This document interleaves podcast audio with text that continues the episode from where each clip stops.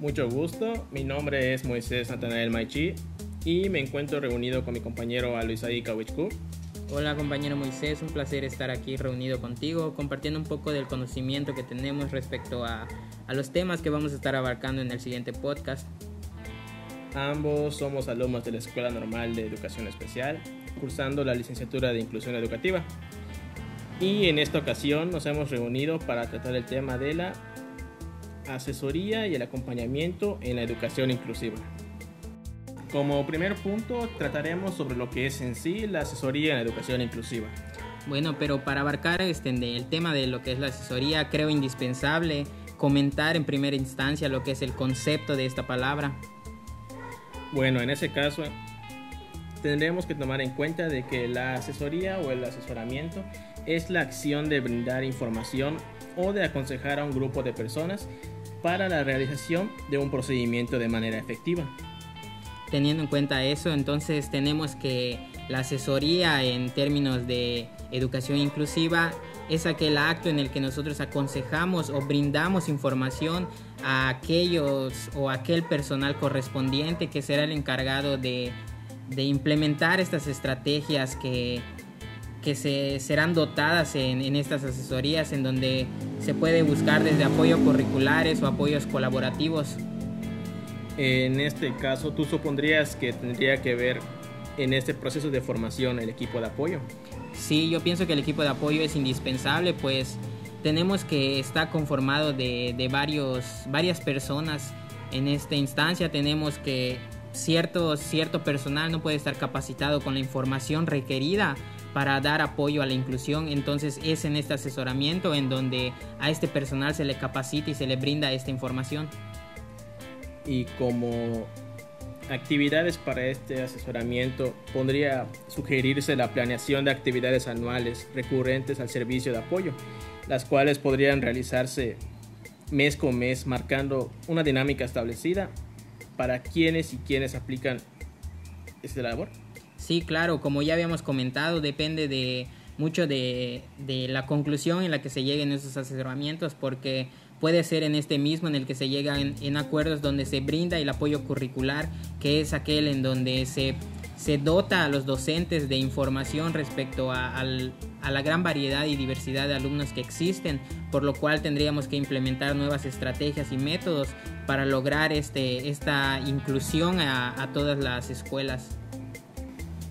Y bueno, ahora pasamos al siguiente concepto que es el acompañamiento. Pero para ti, ¿cuál sería su definición? Bueno, como la palabra misma lo indica, el acompañamiento es el acto de acompañar o de brindar algún tipo de apoyo o ayuda en ciertas situaciones o vivencias que se vayan dando. Viéndolo de esta manera, podría decirse que el acompañamiento sería una forma de monitorear de que lo visto y planificado en la fase de asesoría se esté cumpliendo. Efectivamente, en la fase de acompañamiento se busca eh, se busca que toda la fase de asesorías, la planeación que se llevó a cabo, se esté implementando de manera correcta en esta fase. Pues al final de cuentas lo que necesitamos es saber si todas las estrategias que hemos estado realizando, todas las actividades han estado, han estado dando resultados de manera positiva. En cierto caso que no sea así, pues tendríamos que regresar desde un, desde un primer término, un primer paso para lograr realizar de manera correcta esta, esta inclusión en todas las escuelas y todos los alumnos. Entonces podría decirse que existe una vinculación entre la asesoría y el acompañamiento, por los cuales tendríamos que pasar por una serie de pasos. Claro, en este caso se lleva a cabo un proceso que inicia desde la fase de asesoramiento hasta la fase de acompañamiento. En este caso pasamos por cuatro pasos diferentes. En primera manejamos lo que es la sensibilización, que inicia desde la fase de asesoramiento en donde a todo el personal educativo se le dota de la información necesaria y la diversidad de alumnos que, puede existir en las diversas instituciones. Posterior a eso pasamos al paso del diagnóstico.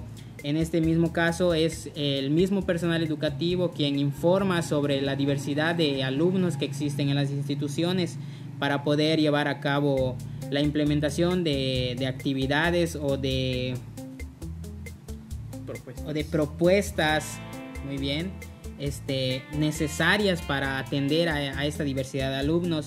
Seguido de esto pasamos a la fase de desarrollo, que es donde se implementan todas estas propuestas, de este, monitoreando los, los resultados que vayan dando cada uno de ellos, apoyando a, todos los docentes para que puedan implementarlo de, de forma positiva, para que concluyamos en, en el último paso, que es la fase de cierre, que en este caso es donde evaluamos si todo lo implementado anteriormente se hizo de manera positiva, tuvo resultados correctos, resultados positivos, o si en algún momento se cometió algún tipo de error, corregir este para poder mejorar eh, con este proceso de inclusión educativa.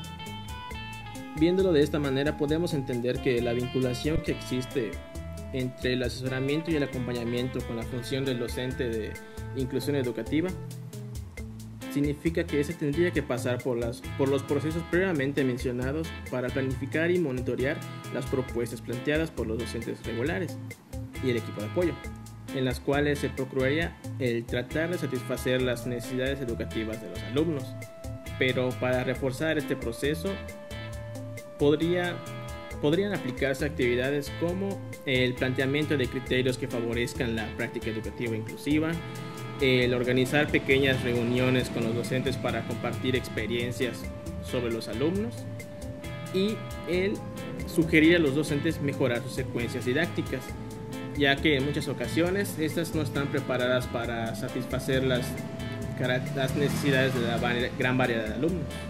Creo que lo que mencionas es importante, pues suele suceder en la, en la mayoría de centros educativos y es por eso que, se mencionan este, estos conceptos o estos temas que al final de cuentas son de gran relevancia pues no todos los maestros están capacitados para, las nuevas modalidades que existen, en este caso la inclusión educativa, que como bien sabemos es algo que, que se ha mencionado desde tiempo atrás, sin embargo hasta nuestros tiempos no se ha logrado culminar. Ya en estas nuevas generaciones, que es donde se va implementando aún más este tema, necesitamos capacitar a todos estos docentes para lograr efectivamente realizar la inclusión educativa en todos los planteles educativos. Al fin y al cabo, viéndolo de una manera positiva, podría decirse que esta es una manera de mejorar la práctica educativa de todos los docentes.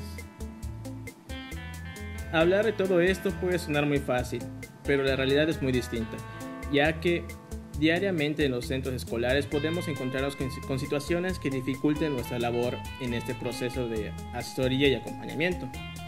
Como por ejemplo está el de lograr una correcta colaboración entre todos los docentes. ¿Y tú, compañero, has tenido alguna experiencia respecto a este tema? Claro, pienso que todos los que estén metidos eh, en, este, en esta área de, de la educación se han enfrentado en algún momento ante esta dificultad pues en este caso nosotros que venimos del área de educación especial, siempre hemos tenido la barrera de que los maestros de educación regular, cuando se trata de, realizar una comunicación estable entre el docente de educación especial, siempre llega a haber cierto choque. Esto pienso que se trata de la mentalidad que han tenido estos docentes. Entonces, de aquí viene la importancia de estos temas que venimos manejando del acompañamiento, del, asesoramiento, pues es en estas fases donde se sensibiliza a todo este personal docente, buscando de esta manera que, que toda esta relación que anteriormente pueda existir o que haya tenido algún tipo de barrera cambie y realizar un trabajo colaborativo con todos ellos buscando un mismo propósito, que en este caso es apoyar a todos los, alumnos de, de las instituciones. Y algo que curioso que mencionas es, la, es el choque que existe entre docentes, ya que no solo sucede en este ámbito, sino que también existe un problema entre los docentes y el propio sistema por la misma barrera generacional, ya que muchos de estos aún se encuentran reacios a abandonar el antiguo sistema al que ya se habían habituado, ya que no toleran el, adaptarse a un nuevo modelo que lo separe de trabajar solamente con alumnos regulares y prestar atención a alumnos con características especiales. Efectivamente, la diferencia de generación que existen entre docentes de años anteriores a los docentes que van saliendo apenas en las nuevas generaciones es muy distinta. Sin embargo, no, esto no quiere decir que no podamos lograr esta concientización ante ellos. Es por ello que no hay que dar marcha atrás, sino al contrario debemos de enfocarnos más en esta, en esta población, pues al final de cuentas todos tenemos un mismo propósito. Pero bueno, consideremos que ya hayamos logrado superar el reto de la, de la colaboración entre docentes.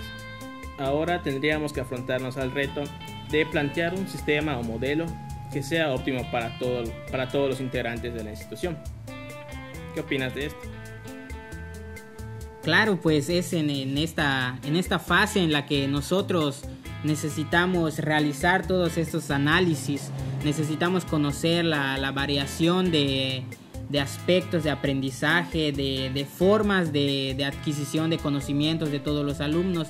Al final de cuentas es una barrera que necesitamos superar de una u otra manera. Sería básicamente el establecer estrategias adecuadas. Claro, las estrategias siempre van a ser importantes, siempre es necesario analizar bien este tipo de estrategias que vamos a implementar, que al final de cuentas son las que nos van a servir para apoyar a, nuestros alumnos. Y además de que básicamente solo sirven para mejorar la práctica educativa. Oh, pero ya se nos ha acabado el tiempo. Bueno, Aldo, ha sido un gusto tenerte con nosotros. Un placer, amigo Moisés. Espero que podamos tener en alguna otra ocasión otro, otra pequeña sesión de análisis. Claro, con todo gusto, estoy disponible. Y bueno, sería la despedida para toda nuestra posible audiencia. Y sin más, eso sería todo.